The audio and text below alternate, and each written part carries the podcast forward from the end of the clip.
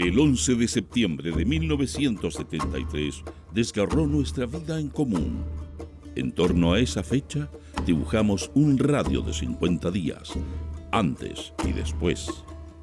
Para encontrar pistas de futuro, buscamos fragmentos de tiempo y los reunimos en el presente. Este es Proyecto 50.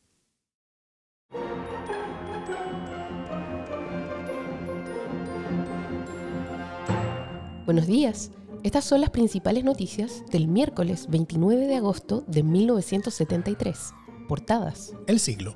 El pueblo aplastará a los conspiradores. Decidida advertencia de la CUT ayer en Avenida Bulnes. Tieme tenía listo plan de asesinatos. Allende. Ni terror ni amenazas fascistas detienen este proceso. El presidente reestructuró gabinete ayer.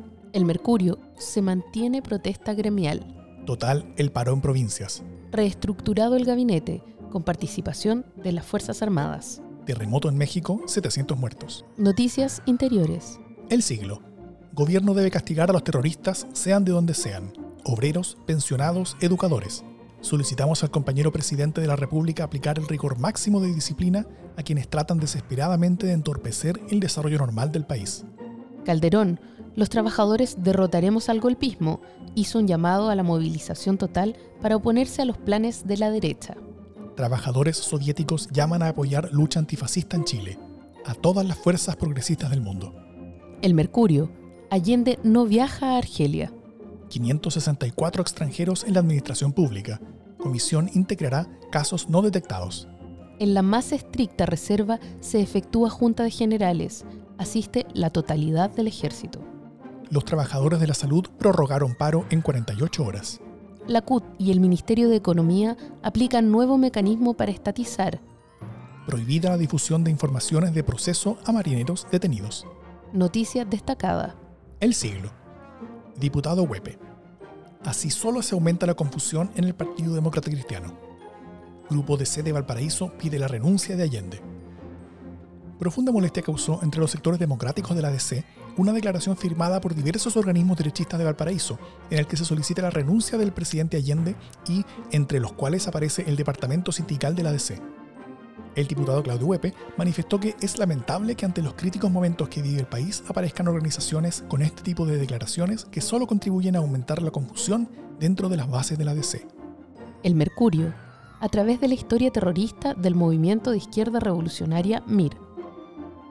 A partir de 1967 seguimos las actividades del movimiento de izquierda revolucionaria, también durante el gobierno de la Unidad Popular, por los apoyos que ha recibido, especialmente del Partido Socialista, y los ataques de los que lo ha hecho objeto el comunismo oficial.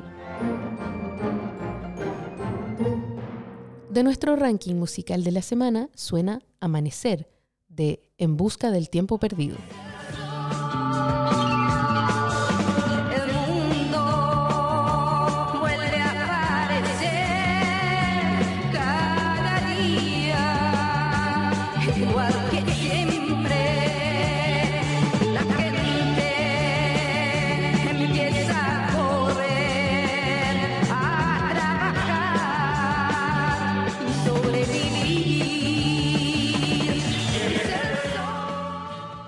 Mientras los diarios publicaban las noticias que acabas de escuchar, en Chile ocurrían otras cosas que no estuvieron en titulares y que solo conoceríamos por documentos, libros y testimonios años más tarde. Los generales Óscar Bonilla, Javier Palacios, Sergio Nuño, liderados por Sergio Orellano, junto a los almirantes José Toribio Merino y Patricio Carvajal, llevaban dos meses reuniéndose en la casa del abogado Jorge Gamboa en Locurro diseñando un golpe de Estado y a fines de agosto se unió al grupo Arturo Giovane, jefe de servicios de carabineros.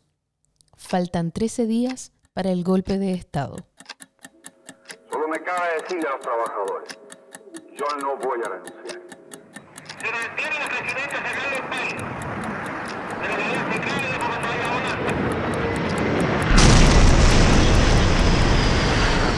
Fuerzas Armadas y de Orden han actuado en el día de hoy solo bajo la inspiración patriótica.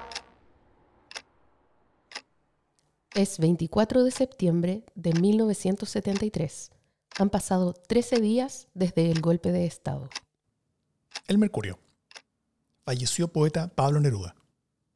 Falleció anoche en la Clínica Santa María, víctima de un paro cardíaco que provocó su deceso a las 22.30 horas.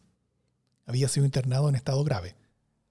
Mejora de abastecimiento de pan en la población se observó en los barrios de la capital. Esta normalización ha sido una de las medidas más inmediatas que se emprendieron. Los molinos están trabajando al máximo de su capacidad y se espera que en la semana quede solucionado este problema. 600 familias debían ser asesinadas en Concepción. Miristas y socialistas serían los ejecutores. Este plan criminal incluía las familias de todos los altos oficiales del cuartel general, comandantes y oficiales. Las autoridades no han querido revelar la lista por seguridad de las familias.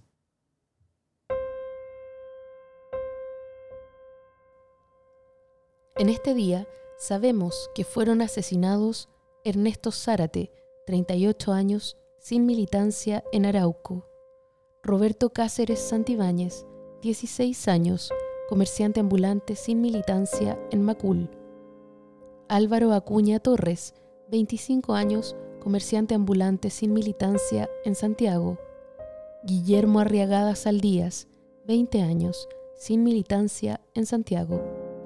Arnoldo Camu Veloso, 36 años, abogado, asesor de la Presidencia de la República Socialista en Santiago. Mario Castañeda Escobar, 51 años, electricista sin militancia en Santiago. Samuel Castro Castro, 13 años, estudiante sin militancia en Santiago.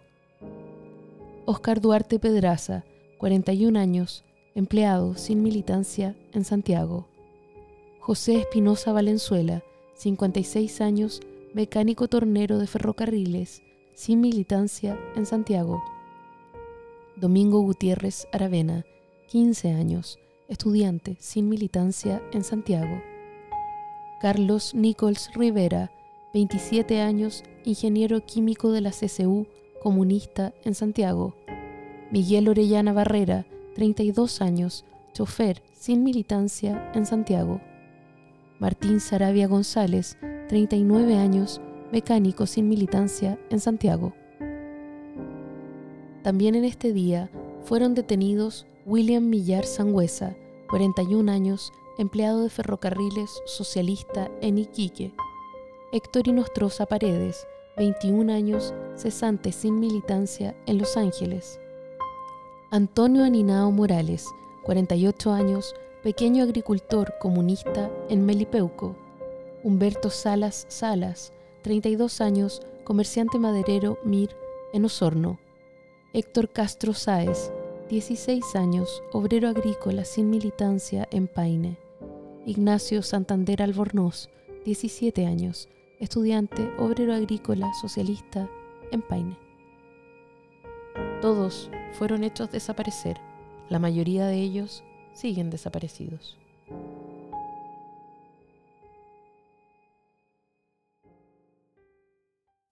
Proyecto 50 es una iniciativa de democracia en LSD, Radio Universidad de Chile, Instituto Milenio Biodemos, COES y Factor Crítico. Escucha Proyecto 50 diariamente en tus plataformas favoritas de podcast y en Radio Universidad de Chile. Síguenos en Twitter e Instagram como arroba Proyecto 50CL y escucha también nuestro espacio de análisis semanal cada lunes a través del podcast Democracia en LSD. Encuentra las fuentes y más detalles del proyecto en las notas de cada episodio.